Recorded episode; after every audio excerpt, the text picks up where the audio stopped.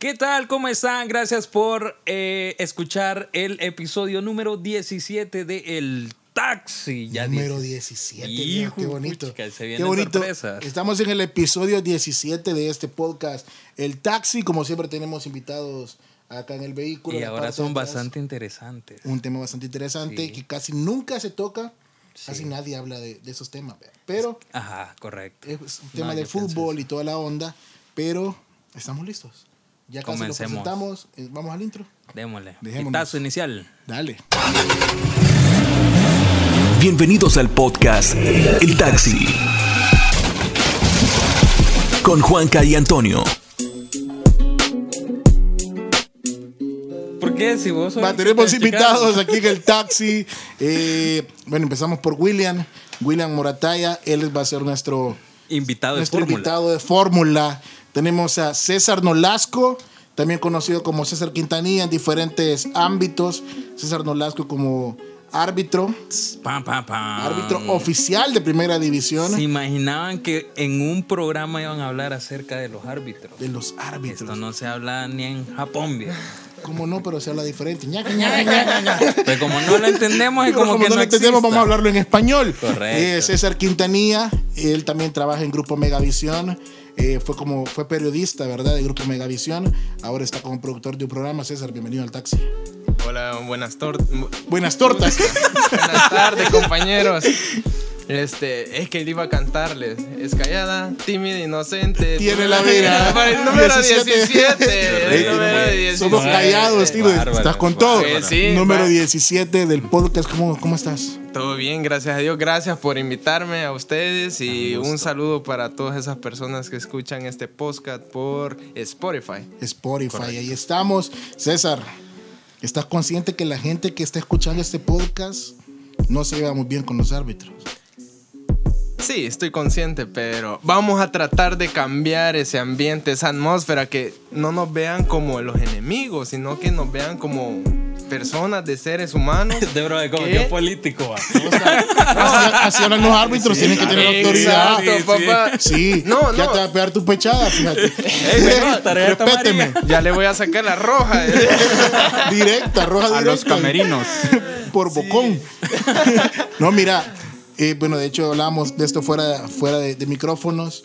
Le hablábamos de, la serie de Selena también. Yo estoy viendo, yo vi la serie, ya la terminé de ver. Con mi hermano viejo. Terminamos de verlo, nos echamos nueve capítulos de la primera temporada. En el último capítulo sale esta chera Yolanda Saldívar, la asesina de, de tremendo mujerón. Era tremenda mujerón, viejo, la serie. Pero ¿cómo hablaba, cómo hablaba esta chera? Selena. Ah, es que era medio gringa y medio mexicana. Entonces, de forma enferma lo estás haciendo. No, no, no, loco. No, tampoco. No, mira, sale Yolanda, sale Yolanda Saldívar, sale Yolanda Saldívar en el último capítulo esa chera la odia medio mundo. Sí, es cierto. Hasta la actualidad. Nos quitó una gran artista, la verdad. Gran. Gran, gran, artista. Gran artista. Una gran artista. Se dieron gusto los gusanos, viejo. Uh, no, no, se dio el gusto, se dio el gusto el compañero antes. Claro. Sí, él, estaba casada. compañero. Creo que murió teniendo meses de casada. Sí.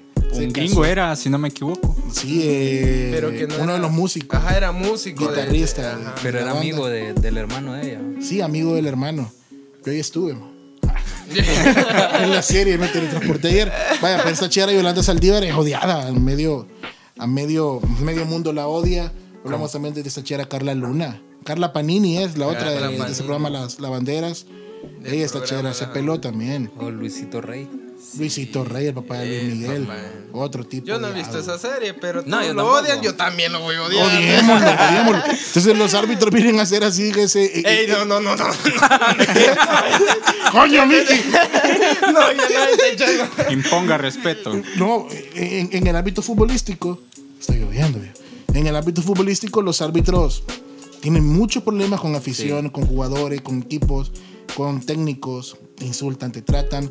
Eh, explicarnos un poco más acerca de eso. Es que yo siento que la gente lo agarra como hígado, con el hígado eso. Bien yuca. Entonces, pero aquí tenemos al experto. ¿Qué se siente ser experto, ¿qué se siente? Mira. experto en insultadas. Eh, no, pues, ¿qué te puedo decir? ¿cuánto tiempo tenés de ser árbitro? ¿A qué edad tengo siete años, siete años de ser árbitro. Eh, actualmente estoy en la Liga de Privilegio, en la primera división de acá de El Salvador. Tengo cuatro años de estar en la primera división. Eh, pues, ¿qué te puedo decir? ¿Qué se siente como ser árbitro? En lo personal, es lo más hermoso que me ha pasado en la vida. Es la parte que yo puedo decir, no la cambio por nada en esta vida.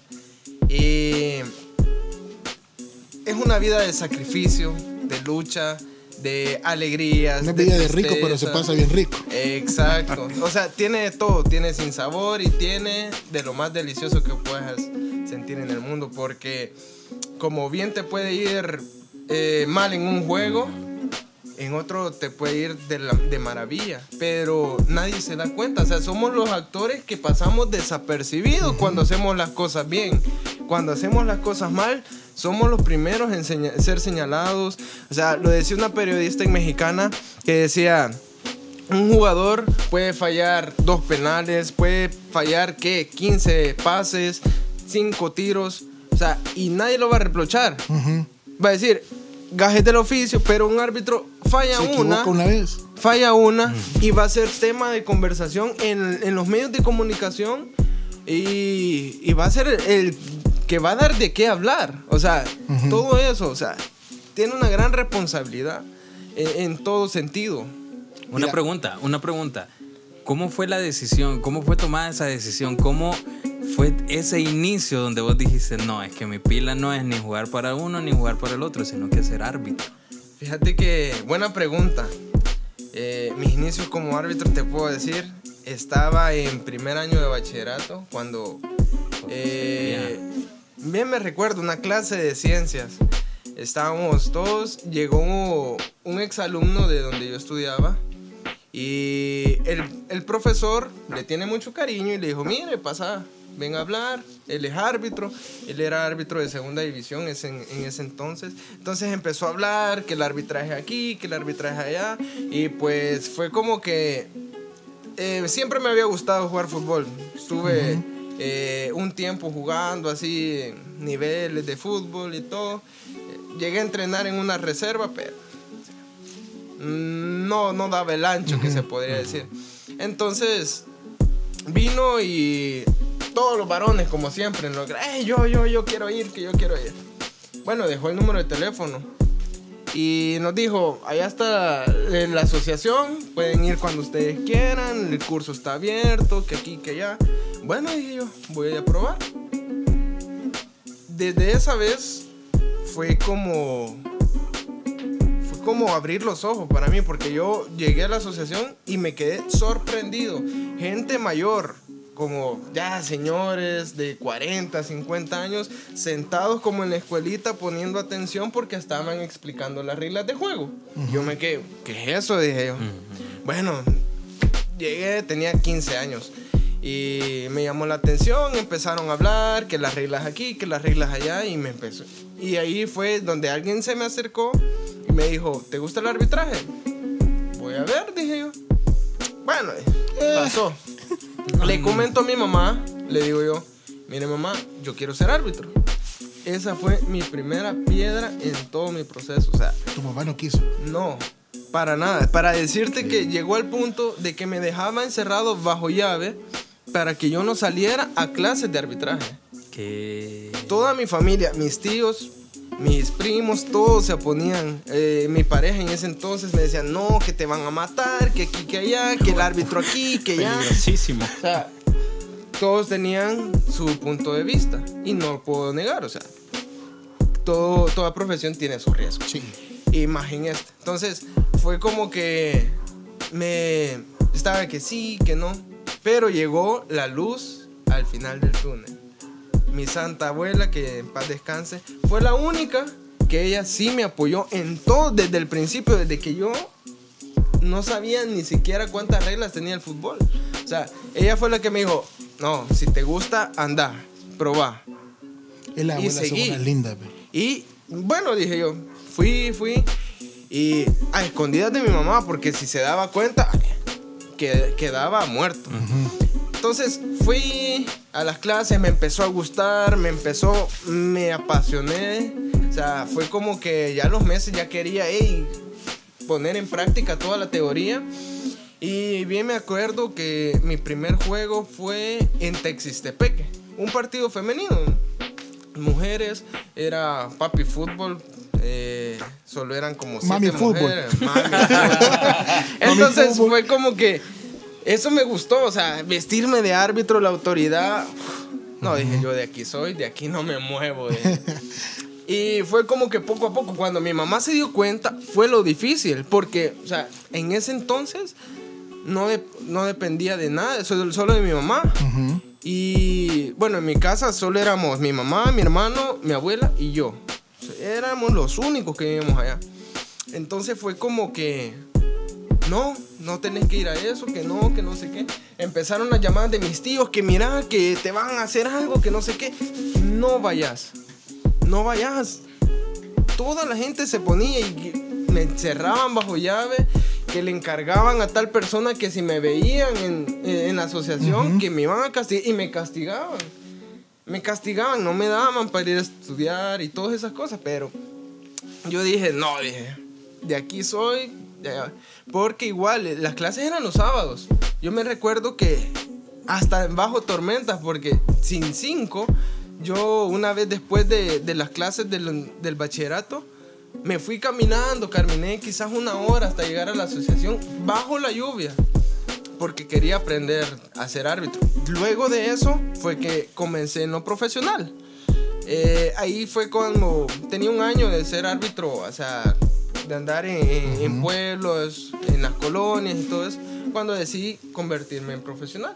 Ahí fue, o sea, completamente diferente.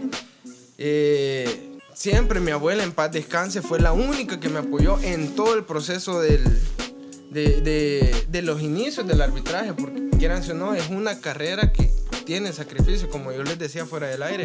O sea, ser árbitro no significa que solo vamos a ir al partido. Ser árbitro significa levantarte a las cuatro y media para ir a entrenar.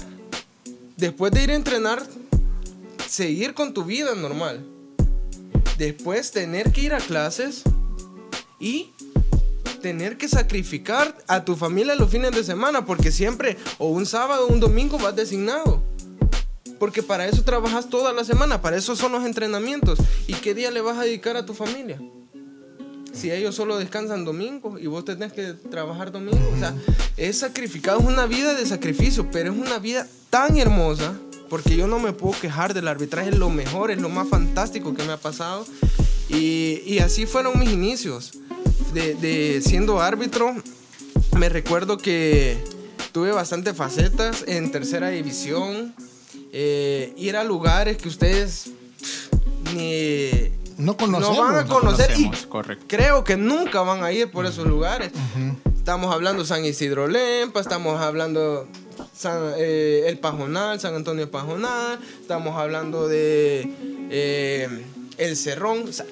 lugares muy refundidos donde llega el fútbol de tercera división.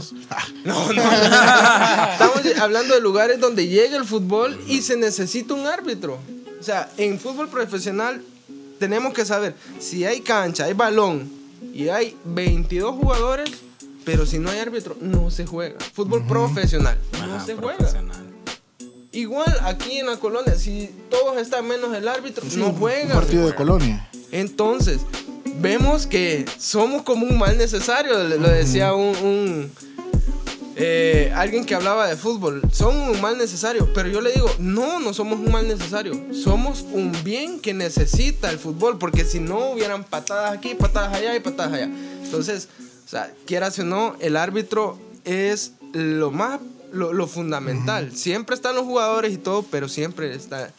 Eh, luego de eso, de mi carrera, fue como que ya en mi familia ya empezó a asimilar, o sea, gracias a Dios yo me empecé a ganar mi vida empecé a ganar dinero, empecé a ganar dinero y ya decían, ah, bueno, entonces si a, ellos le, si a él le gusta, dejémoslo ir poco a poco. Y fue como que ellos se adaptaron a esa idea. Fueron como, fue como que ellos se adaptaron. Entonces ya me apoyaban que tener cuidado, que a dónde vas a ir, que perfecto. Ya, ya no me decían nada.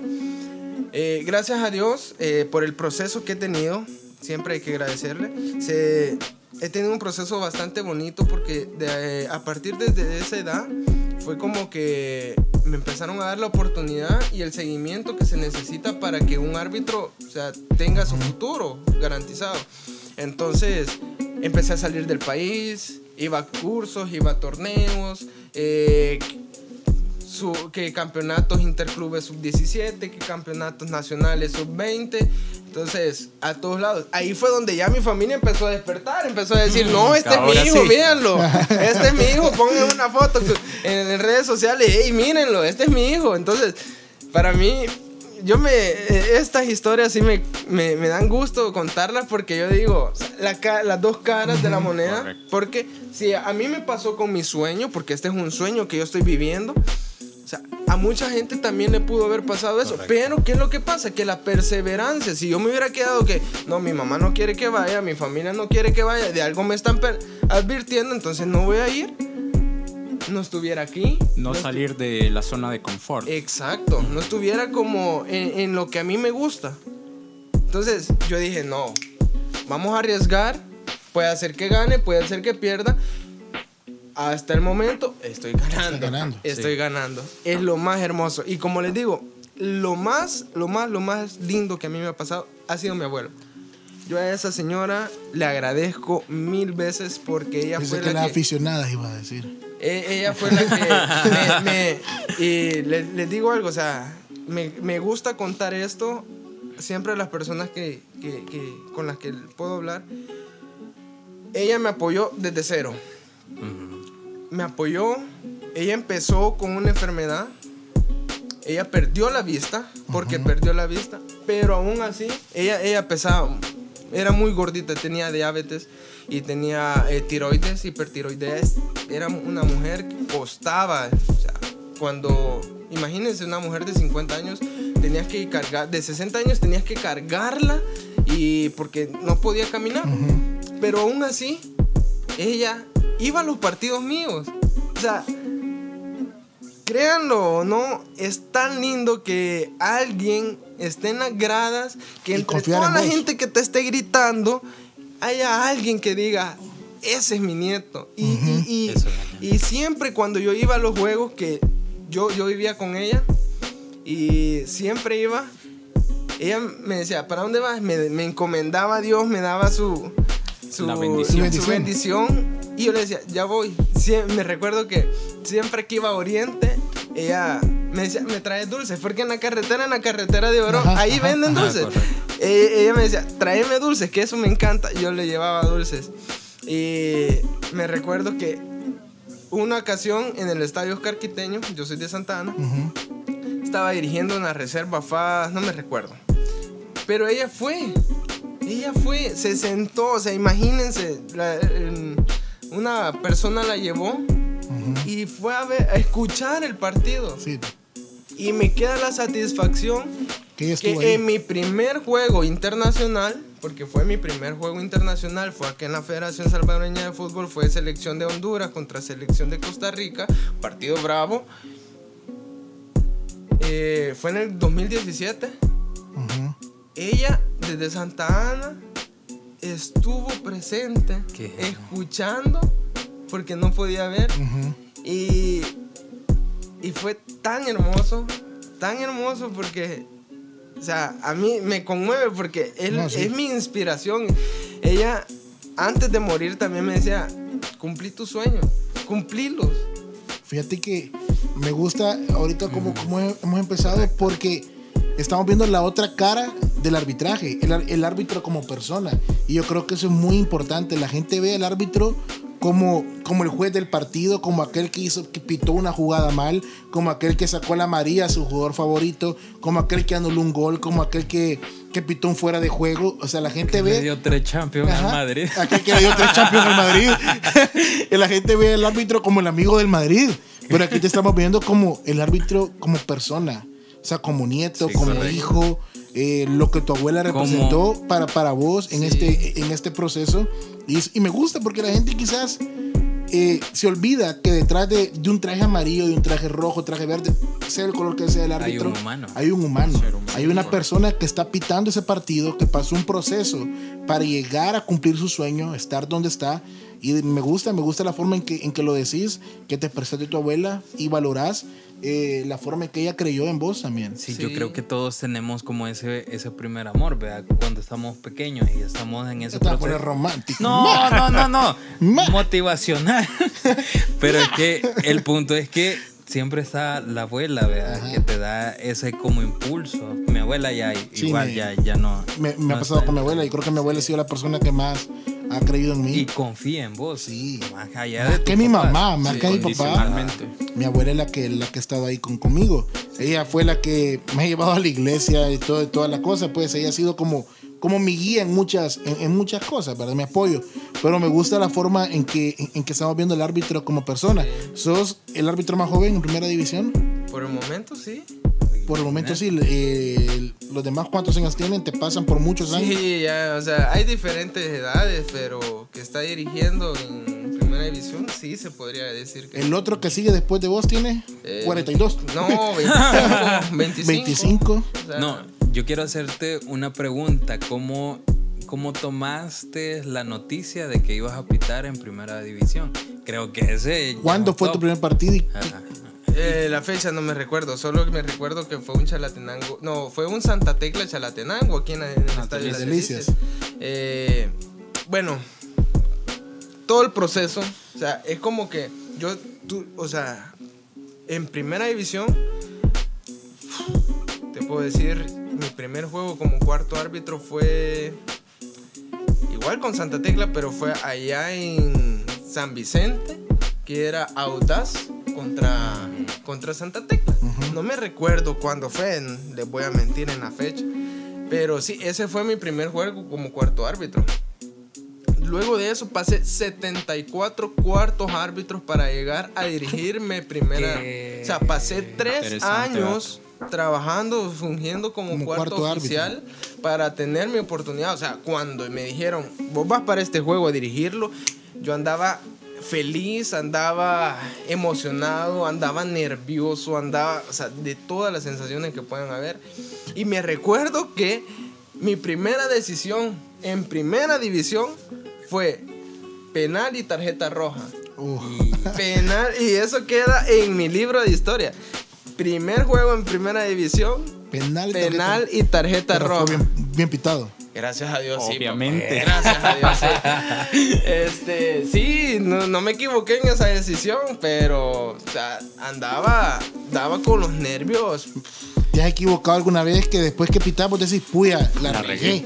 Sí, por supuesto. O sea, como todos seres humanos nos tenemos, o sea, estamos expuestos a equivocarnos. Así como el jugador se equivoca en patear un penal para afuera, así como está en una situación clara y la falla, no da un buen pase, así como nosotros. Pero, y esto quiero que lo quede muy claro para toda la gente que está escuchando, nosotros como árbitros nos equivocamos. ¿Por qué? Porque no la vemos bien porque tal vez no tenemos el mejor ángulo, estamos un poco lejos, pero nunca nos vamos a equivocar, o sea, adrede, nunca nos vamos a equivocar porque nosotros, o sea, eso lo puedo decir por mi experiencia y por la de mis compañeros.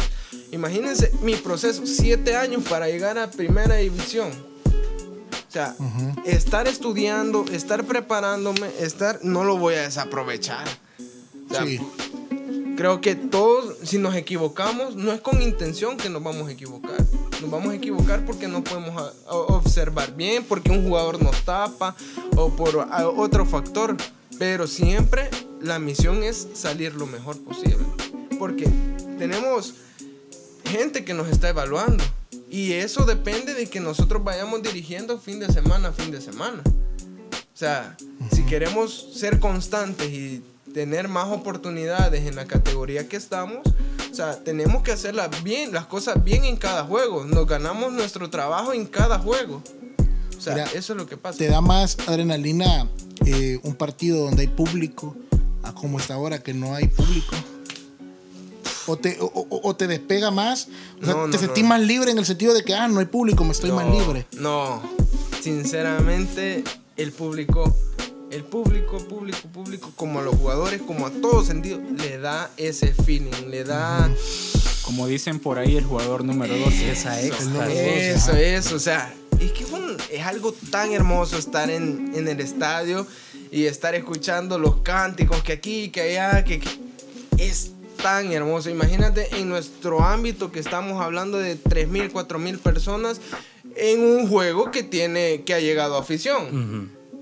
Un juego que ha llegado a afición. Imagínate ahora estar en una bombonera escuchando a 30 mil, 40 mil gente. Eso es de lo más hermoso. O sea, te lo imaginas. Ahora, en este caso de que estamos en, todos en silencio, se, se escucha, o sea, se siente feo realmente no escuchar esos cánticos. Alguna gente dice, ah, pero es que te van a insultar. Sí, pues sí, pero hay ruido, hay eso, o sea, hay esa motivación de que el que está ahí eh, te está diciendo, mira, árbitro aquí, que allá, y vos lo escuchás y lo identificaste, reís y te pones a pensar.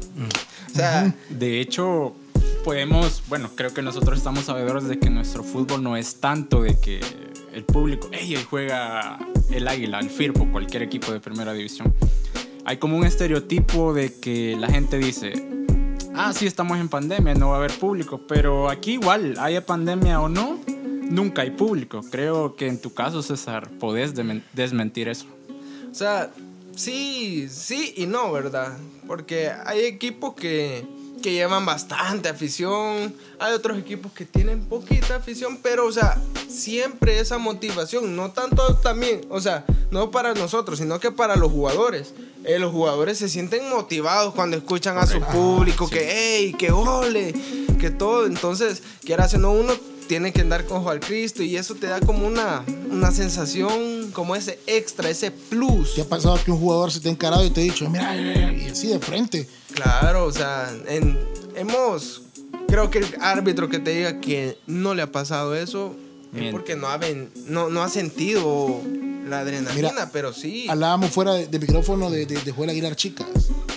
Eh, un árbitro bastante referencia aquí a nivel, a, nivel nacional, ha pitado partidos internacionales y todo. Eh, ¿Soñás un día llegar a, un, a, pitar un, mundial, un partido en un mundial?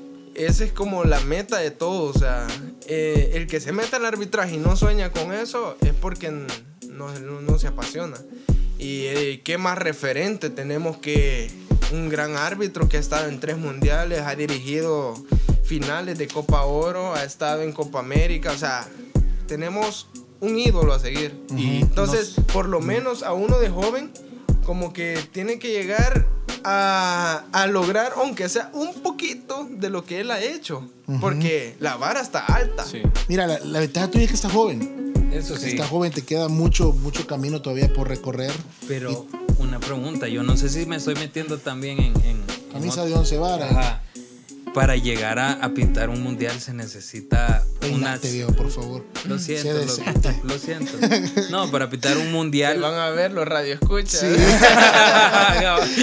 no, pero. Me molesta para, para llegar a, a pintar un mundial se necesita cumplir una cierta puntuación, así como en el fútbol, ¿verdad? Que vas pasando categorías, niveles. Sí, claro, como todo ámbito, o sea, ser árbitro en, en, cuestión de llegar a, esa meta, como que te digo, lo decía un, un instructor panameño, eh, un mundial lo puedes resumir como una botella. Tu vida arbitral es la botella, pero va llegando, la va llenando diciendo, hey, tercera división, le echo una gotita, segunda división, otra gotita, primera división, ya llevo tres cuartos, ah, bien. Después vas como adquiriendo esa, esa experiencia. La escarapela, nosotros le decimos la escarapela internacional, que son, o sea, no vayan a confundir eso, o sea, mucha gente dice, hey, ¿por qué ustedes no tienen lo mismo? Porque el gafete internacional se lo ganan. Ese es un, es como como un plus que ya puede dirigir a nivel internacional tu confederación. Entonces, va llenando poco a poco mundiales sub-17, mundiales juveniles sub-20, eh, Juegos Olímpicos, Copa Oro, eh, Liga de Campeones de CONCACAF y la, tapita podría ser el mundial. ¿Sí? llenas tu botella. Y con eso sos feliz.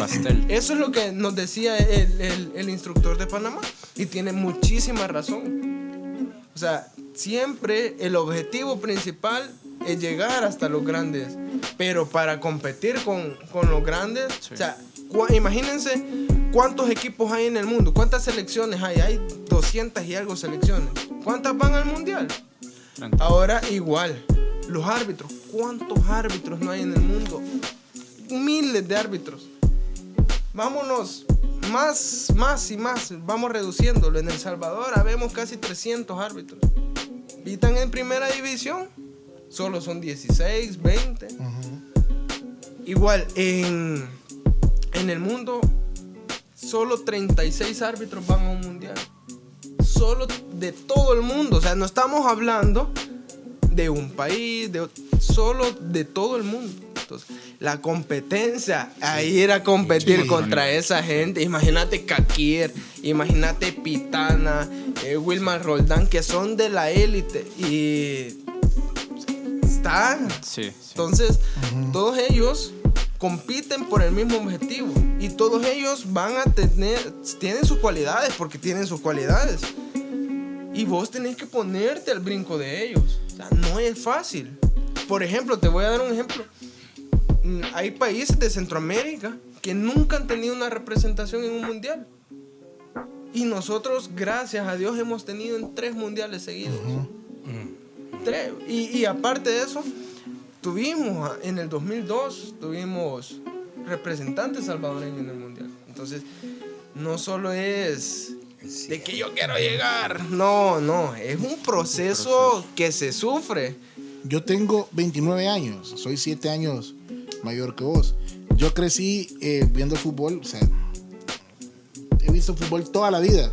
Mi papá ha sido bastante aficionado al fútbol y hay, un árbitro, te lo decía fuera de micrófonos, que es súper respetado, es Luigi Colina, un árbitro alto, seco, pelón, sin cejas, sin cejas, ese tipo imponía, respeto, imponía respeto, puya si vos se te ponía enfrente y se estaba por lo feo, pues, pero, pero era rudo, men. Creo, que fue quien pitó el de Francia-Brasil en el 98. En el 98. La final. En el 98 creo que pitó también la final del Liverpool-Milan en el 2005. Era la imagen de Vigues. Sí. De hecho, en redes sociales también hay imágenes ah, donde sale con jugadores legendarios, pero quien predomina es este árbitro. Ay, sí, él sale con, y, es el único que ha tenido una portada en un videojuego. En un videojuego también. también, este tipo, e, él imponía respeto, era, e, era rudo. ¿Cómo te consideras vos como árbitro? Nada más voy a hacer un paréntesis porque ya, ya, me picaste con dale, eso. Dale, dale, Pierluigi Colina, él hizo un proceso igual. Él no fue nomás. Imagínate que en las primeras divisiones nadie sabía de él, pero se fue ganando el respeto hasta llegar a la élite. Y se podría decir que es una élite muy alta. Bueno, yo como...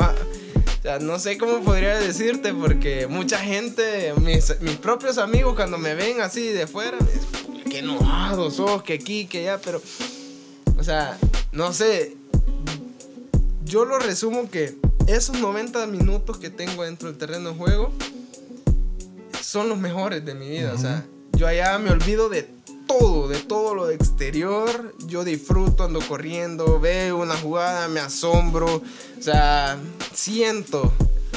yo te digo, en sí, en sí, no te podría decir cómo soy. Porque yo, yo me divierto, es mi diversión. O sea, yo ando feliz allá adentro, me pueden ver serio, pero yo estoy feliz.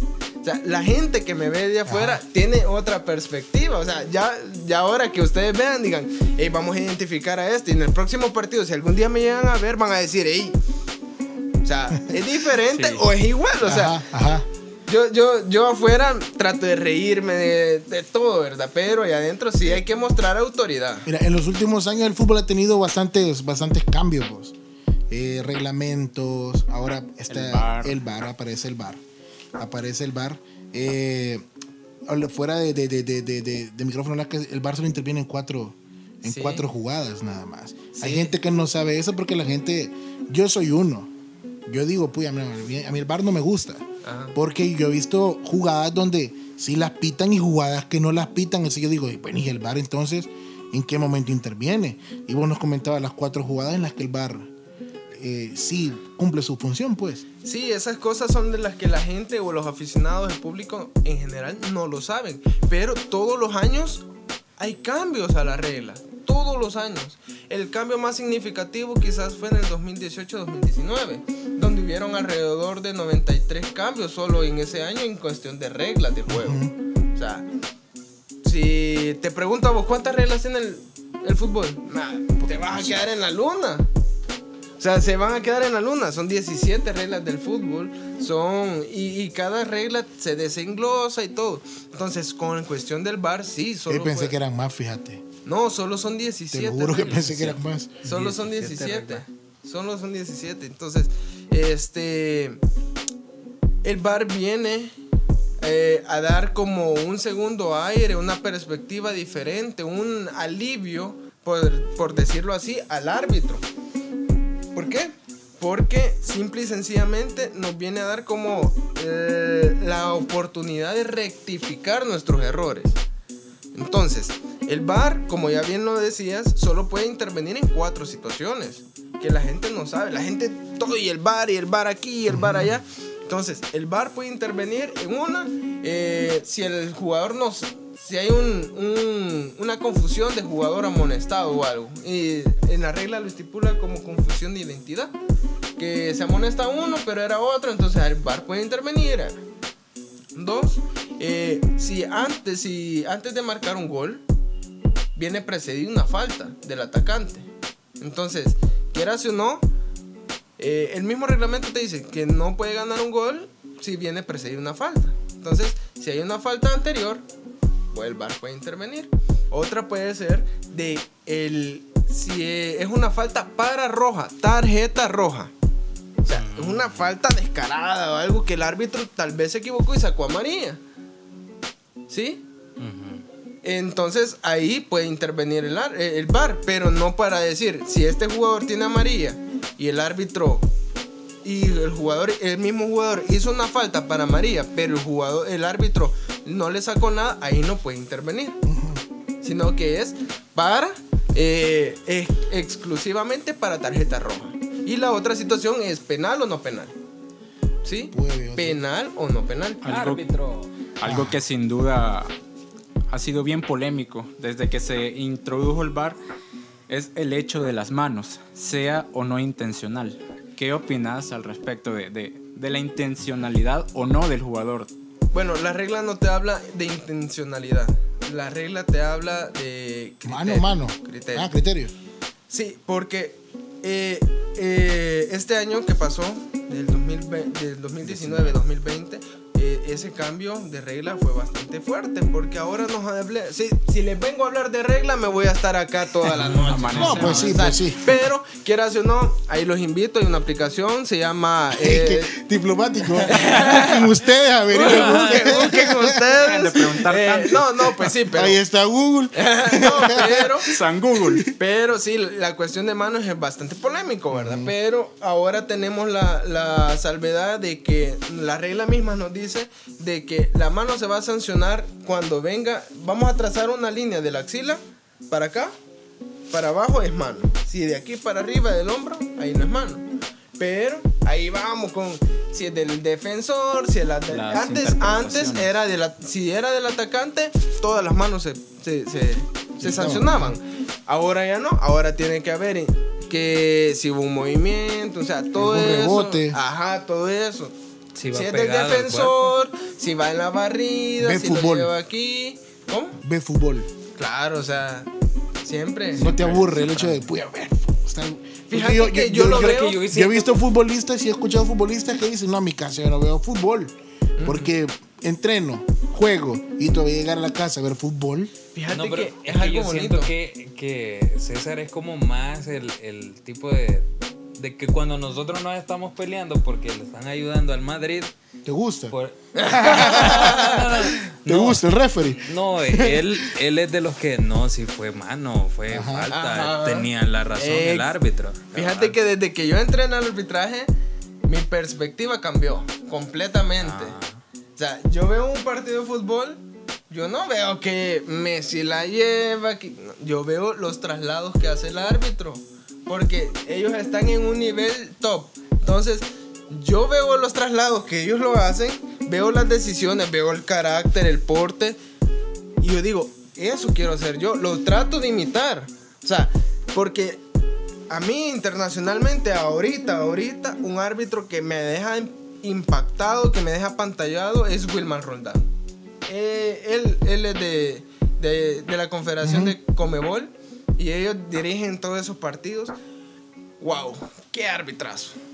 Un porte, un carácter, un temple, él no le vas a ver una sonrisa. Para mí, ese es un modelo a seguir por la estatura, por, porque nos parecemos un poco. Entonces, yo me fijo en eso cuando veo fútbol.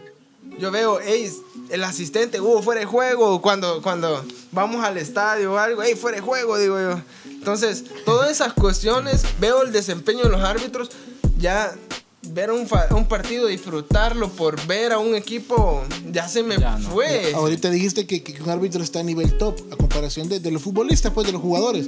Porque los jugadores lo ven de un, de un ámbito y el árbitro lo ve de, otra, de otro panorama. ¿Ya vieron la, la, la, la, la- el documental de Netflix? No, pa- Selena. Otra vez. Es que toda la noche nos ha hablado de eso. Yo lo vi y lo acepto. Y yo les dije, Hasta soy odia más, la- soy más varón aceptando que he visto la serie de Selena que me lo esté... re- Imagínate No, yo- no, viejo, pues, sí, imagínate no te yo solo guardándome malo, No te Vaya. porque No, te ponen ¿Cuánto rojo, dura cada loco. capítulo? como 40 minutos. Pero es que te ponen rojo, loco. Son nueve ese es el capítulos. punto. No, pero es que lo que pasa- ¿Lloraste en alguno? No, Es que todavía no se ha muerto, todavía no se ha muerto. Cuando Ah, el llore. spoiler mayor, Pero- la Selena muere. No, mira, Seguramente. no, no sé si han visto en Netflix el documental que subieron de Maradona, Maradona en Sinaloa. No, no, no lo he visto. No lo has visto. Ey, e- ese viene Maradona y encara a un árbitro, un juez de línea. Ajá. Y le, porque lo expulsan. Lo expulsan a Maradona. En un partido de semifinal, creo que fue, el partido de vuelta, lo expulsan. Y Maradona va y encara al árbitro y le dice: ¿Sabes cuántos partidos jugué yo? Jugué más partidos de los que vos has pitado. Literal, así le dijo. Entonces, y, y- y- y ahorita decía César: un árbitro está a nivel top a comparación de un futbolista. Maradona quizás vivió, sí, jugó muchos partidos, más de los que el árbitro ha pitado aún, pero el árbitro ve el fútbol de otro panorama de lo que Maradona lo ve. Sí, así es. Entonces, Otros tiempos, otra época. de- deja de lado el tiempo, la época, sino que los jugadores van y reclaman a veces jugadas que el árbitro ya lo tiene claro cómo fue, qué pasó, y el árbitro reclama, el jugador reclama a veces cosas. Fíjate que, yo, que- yo la semana pasada, o sea, lo que vos decís, estaba yendo eh, el partido del Inter, Inter, Juve parece, no me recuerdo, sí, Inter Juve creo que fue. Viene eh, Arturo Vidal, viene Arturo Vidal, figurita, Polémico, Sí. Y este... pero lindo. Ah, no, Y bueno, no, y, y en esa, y en esa acción, pues. y en esa acción le pega al jugador, le pega, y el árbitro lo expulsa. Y él dice, ¿por qué? Que no sé qué. La típica. Es obvio, es completamente obvio de que esas cosas, o sea, no es porque sea Arturo Vidal, lo voy a expulsar. o sea, igual en nuestro ámbito, el fútbol, uno lo tiene que ver, o sea, objetivamente. Porque, como lo que te digo, lo que recalco y lo que quiero que toda la gente les quede claro, uno no se quiere equivocar. O sea, uno lo que menos quiere adentro del terreno de juego es equivocarse. Nos vamos a equivocar. ¿Somos seres humanos? Sí. Pero nunca va a ser con intención. Y eso hay que tenerlo en cuenta. Mira, Fíjate que antes, antes solo Dale, para dale. agregar, eso de, de- de ir a encarar a un árbitro, nunca he sentido esa, esa sensación de... De soltarle Uy, soltar. Te digo, porque el año pasado nosotros estábamos con los de la empresa para la que labora, estábamos metidos en un torneo. La cosa que era partido ida y vuelta.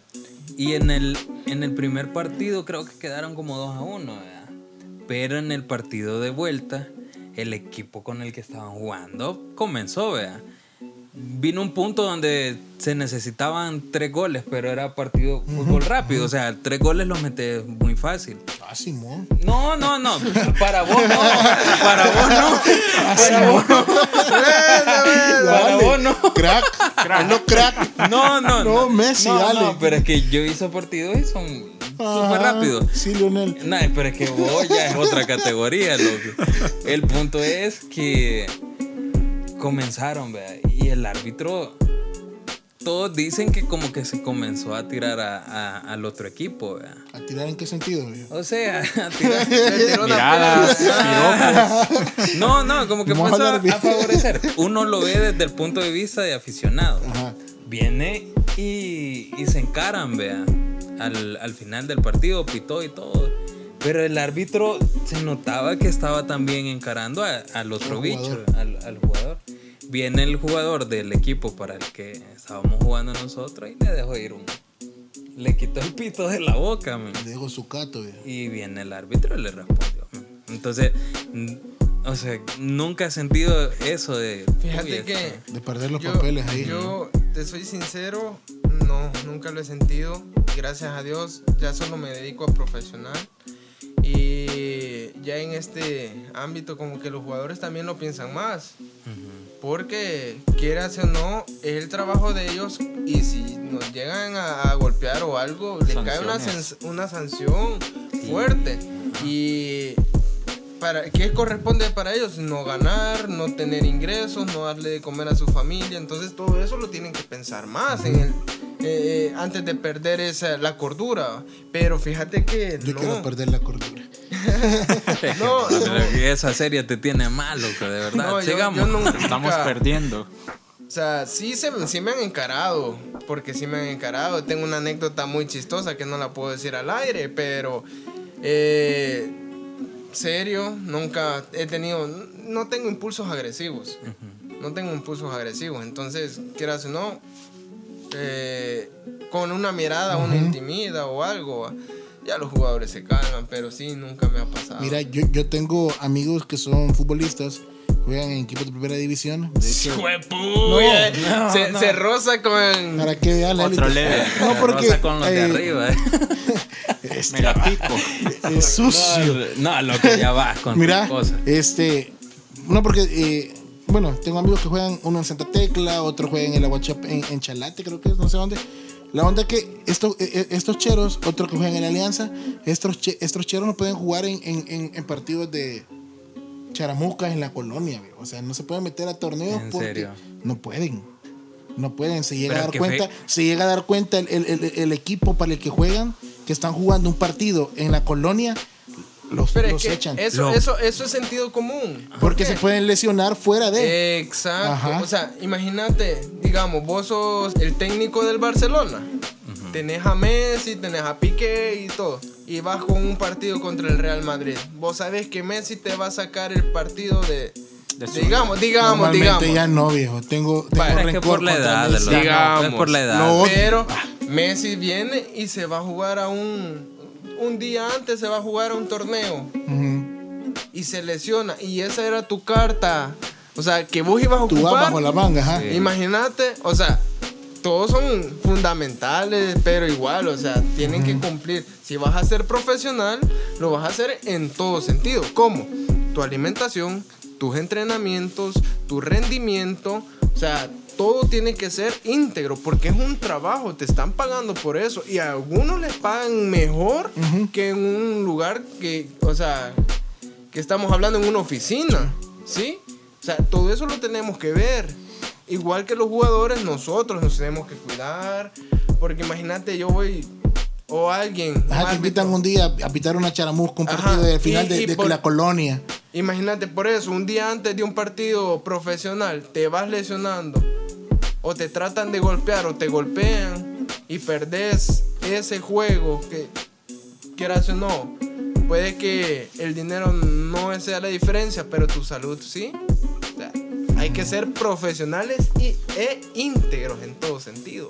Totalmente. Dentro Mira, y fuera, por supuesto. Exacto. Ahora, pues, eh, sacando, bueno, y yéndonos un poco afuera ya de- de- de- del ámbito de, de arbitraje y todo eso. Selena. Selena. No, fíjate que no me quedé visto, pero voy a, voy a ver la serie. Mírala, te la recomiendo, yo, te la recomiendo fotos y recuerdos. Mira, esa, escuché esa canción cuando vayas en el carro. Ponela de fondo. No, mira, mira, pero es que yo estaba allá afuera y empezó a sonar el chico del apartamento 5. Es que era Héctor. Es que era Héctor. Alguien tiene eso de Rimton. 5-2 en la casa de Héctor. Ay, cómo me duele, decía. Ah, no, mira, eh, sos, sos árbitro de primera división. Hey, viejo, esto no es serio. sos árbitro de primera división pero has estudiado comunicaciones. Sí, gracias a Dios. Este, ya estoy en mi quinto año. Ya estoy, ya soy egresado de la universidad. Prácticamente solo estamos esperando la, graduación. Y de igual manera, si no hubiera sido por el arbitraje, ¿quién, ¿quién sabría dónde estuviera en estos momentos? Yo sé que mi mamá no me hubiera dejado caer, pero le hubiera costado más. En, en, tenés aspiraciones como árbitro, pero en el área de comunicaciones, ¿cuál es ¿Cuáles son tus aspiraciones? Mis aspiraciones, como, bueno, nuestro colega acá tiene aspiraciones igual de llegar a un medio de comunicación, formar nuestro medio de comunicación o independientemente, este, seguir trascender, o sea. Locutor, televisión. Fíjate que, gracias a Dios, eh, tengo las puertas abiertas de del grupo Megavisión. Entonces ahí me han dado la oportunidad. Próximamente eh, vamos a tratar de ver si ya, ya les, di, les di la premisa a ustedes, ¿verdad? Entonces eh, ahí nos vamos a estar viendo en esos proyectos si Dios lo permite y a trabajar.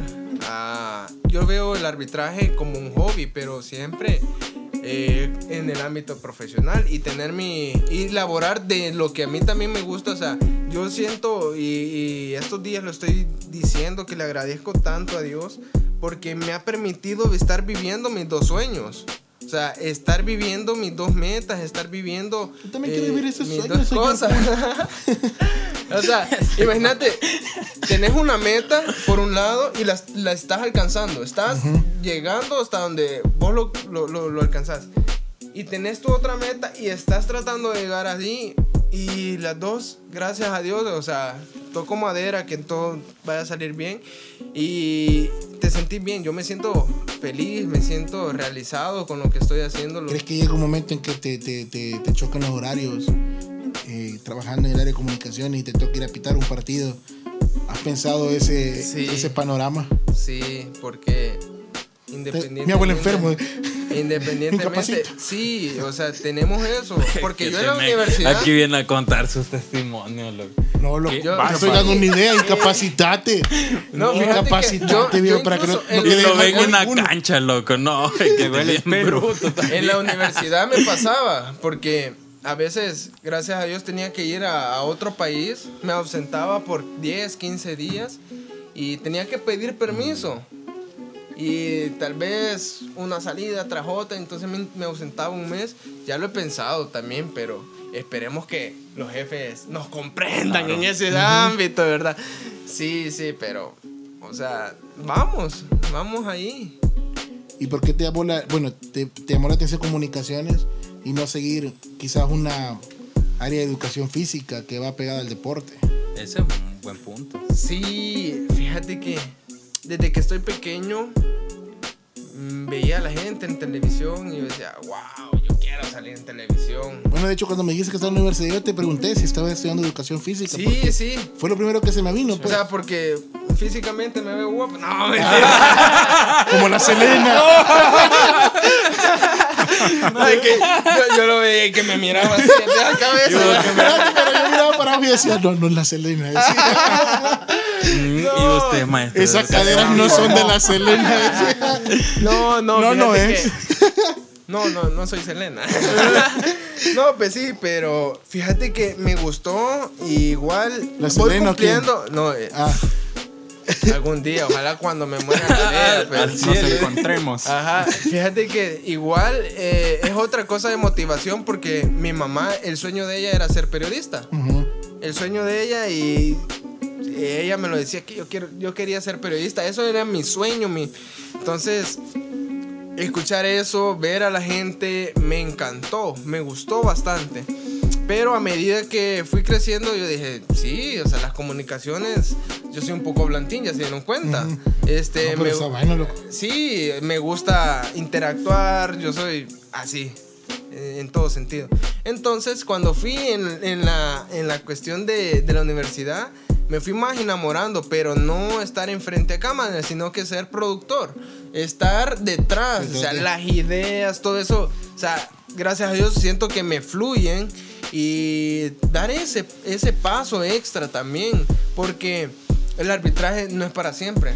Una lesión, una quebradura, una fractura, un músculo, o sea, cualquier, cualquier- cosa me deja afuera seis, cuatro meses y no voy a poder estar. O sea, nosotros vamos de- viviendo de partido a partido. Yo nunca he visto un caso que un árbitro se lesione en medio de un partido. ¿Cómo no? Pasó Sí, el sí, año sí. pasado. Sí. De verdad. En la- eh, no, es, quiero ver. Sí, en, este, en el campeonato que, que se cerró por, por pandemia, un compañero, desafortunadamente, ahí en, en San Vicente, parece que fue con Independiente, o no sé si fue en Santa Rosa de Lima, pero ya no pudo continuar al minuto 60 debido a que tenía una ruptura en un músculo del pie. Entonces el cuarto árbitro tuvo que pasar a ser árbitro. Entonces estamos expuestos a todo eso. No quiere decir que sea como... Y te quedas y se quedaron sin cuarto árbitro. O sea, eh, Que sentado. huele rico, dices Héctor. Es que así sudo. Yo sudo perriel, dice. No, o sea, eh, eh, y me puso a pensar eso. O sea, también, también hay que ser pensantes. No me voy a quedar solo con esto y ya después, o sea, no, no, no pueda vivir de esto. Entonces las comunicaciones a mí me encantó, me sigue encantando y estoy viviendo el sueño que, que siempre he querido ser.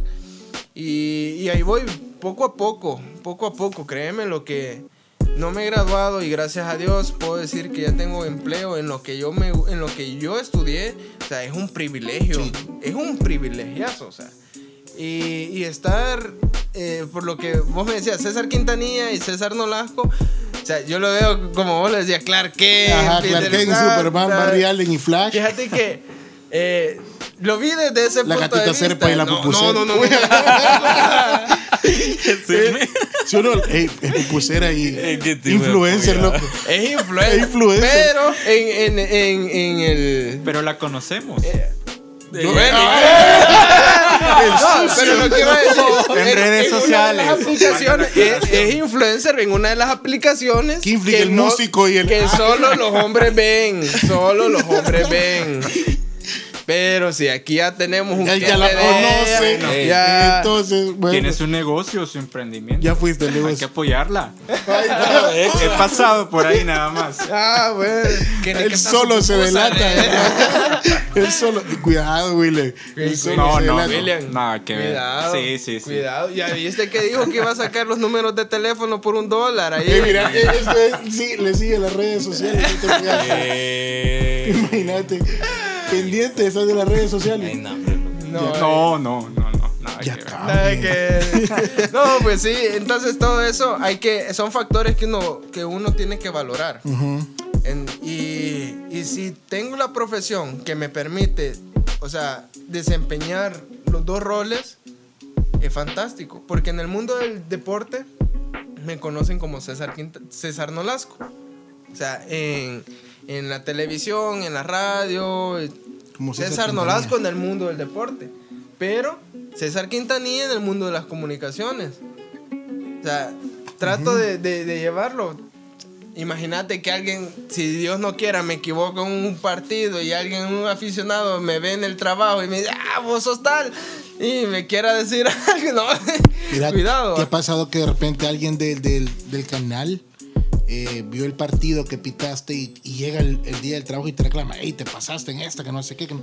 Fíjate que ya tengo tiempo de conocerlos, entonces es como que ya saben y, y la gente que está ahí, o sea, de igual manera es educada, muy fina, entonces ya saben que e- esa parte, No- ellos ya conocen. No te voy a preguntar a qué equipo le das de aquí porque obviamente no. No, no es ético. Pero a nivel de Europa, ¿tenés equipos Fíjate favoritos? que... No, Yo le voy a los árbitros. Yo le voy a los árbitros. No, es que. Ah, pues le vas al Madrid. Le vas a- El Madrid. No, no, no, como no, no, no. No, fíjate que en ese sentido. Te puedo decir. Siempre me gustó el Barcelona. Me gustó el Barcelona. Ten- tenía aquí, eh, camisas del Barcelona y todo.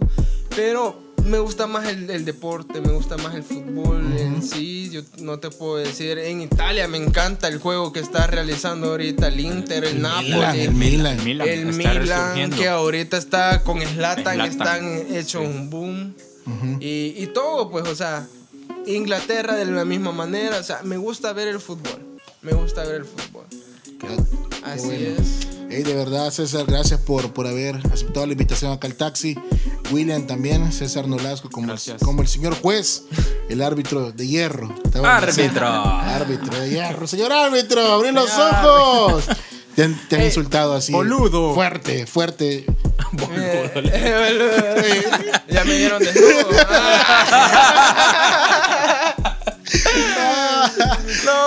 que sí, o sea, Se escucha de todo, se escucha de todo, pero eso, eso le da emoción al partido. Creo que, como decía mi abuela, no hay, no hay cóctel sin cerveza, entonces no hay fútbol sin Sin- gritos. sí. sí, gracias a Dios. Es- son gajes del oficio y se escuchan de todo, papá. Qué chévere. Ah, desde personas que ese, ese se desestresan por ir a, a un juego solo a gritar, gritarle al árbitro. Yo me recuerdo cuando fui una vez a Chalchuapa, que ahí hay una, una famosísima mujer que le grita a los árbitros y un día yo me quedé así, va. Y usted, porque es que toda la semana trabajo y, y esto me desestresa, me dice. No es personal pero a mí me gusta venir a gritar. Entonces, también hay que tomarlo así. La gente no sabe quién es uno. La gente no sabe, hey, aquel está el fulano de tal. No, por- si me pueden ver en el partido de ahora, me pueden ver en otro partido con diferentes equipos. O sea, no es que ese equipo no, sino que es la figura en el momento. Y la gente a veces malinterpreta las- eh, la- esas cosas y se va a eso. Pero yo igual, de la misma manera, siento que no es personal. Los gritos no son personales. Por eso Sí, es que sí. no lo veo de otra manera. Mira, yo creo que se trata, bueno, de, de hecho hablábamos la semana pasada, al final llegamos a un punto que es cuestión de madurez, en, ese, en este ámbito también es cuestión de madurez, ¿verdad? saber que no es personal, saber que la gente está apoyando a su equipo, está apoyando a, a su jugador y todo, y como vos decís, hay gente que llega estresada, es un momento de, de relax y todo, y centrarte en lo que estás haciendo, pues. Eh, eh, en tu trabajo, es tu trabajo, lo haces por hobby, decís te gusta, te apasiona y eso es lo importante. Y estás viviendo tu sueño. Está viviendo Eso tu es sueño. lo más importante. Como el taxista de, de Deadpool, veo. Correcto. Ah, Es cierto, man. Pero yo también quiero vivir ese sueño, señor Pool. No, pero. no, yo dije, va a decir el taxista, pero de Ricardo Arjona. eh. Está- eh, vivió un sueño. Vivió un sueño. Vivió un sueño. Vaya, Por- pero no, retrovisor vio. no referenció con Selena al menos. Ah, no, es que ya iba a ¿Qué tal decir, si no, en el capítulo tal salió un taxi. No, no, no, no, no, no habla de taxi. No, pero Sí, va, de hab- va, carcachas. hablando a las cabales. ¿Te gusta ver Selena? Te encanta. Mira, ver mira. Eso con esto nos vamos, con esto nos vamos ya claro. Lo que pasa es que mi tía era bastante fan de la música de Selena. Entonces mi tía ponía música de Selena viejo, en la casa. Yo estaba pequeño. Sí, ella murió en el 92, creo, 93. Yo tenía dos años, no, claro. de, de la música de ella. Lo que pasa es que mi tía ponía la música, pues. Mal, mal no está la música. No, no, la verdad que es buena. Dele volumen, tía. Ajá, dele volumen, tía. Que Yo iba a poner el disco de No, mira, Tópelo, tía. ve- 29, 29 años después, todavía sí. Todavía. Como la flor. Ey, Como la flor. Vámonos, y gracias, William, de verdad, por acompañarnos. Muchas Gracias. gracias ey, por algo, algo, ya me equivoqué, loco. No era del 98, era del 2002. La final Brasil-Alemania, donde gana Brasil con dos goles de Ronaldo, Pierluigi Calino. Ah, en el 2002. Ahí, ahí. Dos goles, 2 a 0 ganó Sí, Brasil esa Brasil. final. Así es. Campeón goleador, No, el fenómeno también. Muchísimas gracias a Sí. ustedes por, por esta invitación y recuerden, no vean al árbitro como un enemigo, véanlo como un ser humano que se puede equivocar y que Siempre vamos a tratar de dar lo mejor de nosotros en cada juego, o sea, los apuestos. No hay ningún compañero que no diga eso, porque siempre lo hacemos. Entonces, gracias a ustedes por la invitación y gracias a ustedes por escuchar estas locuras, escuchar mis historias, por una hora, no sé cuánto dura el programa. ¿Cuánto tuvimos, Héctor? Hora con cinco. Vaya, hora con cinco. Y si están todavía escuchándonos, pues los felicito. Y por favor, si me ven en la cancha, no me griten mucho. Saben, que, estamos haciendo lo mejor y que somos humanos y que esto nos apasiona. Quiero cerrar, árbitro. Quiero cerrar diciéndote de que, a pesar de todo, sos un orgullo para el país. Y créeme de que. según vayan pasando los años. Espérate, te voy a tocar, te voy a tocar el, el más pequeño del mundo. el de Don Cangrejo. No, de verdad. Eh, espero de que en un cierto tiempo ya te veamos en, en CONCACAF. En las eliminatorias mundialistas. Créeme de que no te conocía, pero ahora sí. Veo de que sos un gran profesional y que sin duda anhelamos lo mejor para vos y ahí vamos a estar siempre viendo los partidos de primera división de ahora en adelante. Aunque no le vayamos a ningún equipo. vos sí le vas a un equipo. Nosotros, no. ¿A qué equipo le vas? Decís, vos, sí tienes derecho a decir. Sí, vos no sos árbitro. Va, no me van a hacer burla. ya compró categoría como mil veces. Ah, ya saben quién es. Vámonos, vámonos, vámonos. Firpo. Vámonos. Ya, Firpo. Firpo. Toro de las pampas. Ah, yo le voy al águila. Vos al águila. Al águila. Aliancita, siempre. Aliancita. Vamos, Héctor. A tu corazón. Yo voy por ti, baby. Yo voy por ti. Vámonos. Vámonos. Ya, ya estuvo. Episodio número 18. La próxima semana tenemos invitado ya confirmado. Ya te lo confirmaron. Se supone. Se va a alegrar aquí. Está feliz el Héctor. Contento. Vámonos. Nos fuimos. Adiós. Ya. Ya terminó esto. Nos vamos. Adiós. El taxi con Juanca y Antonio.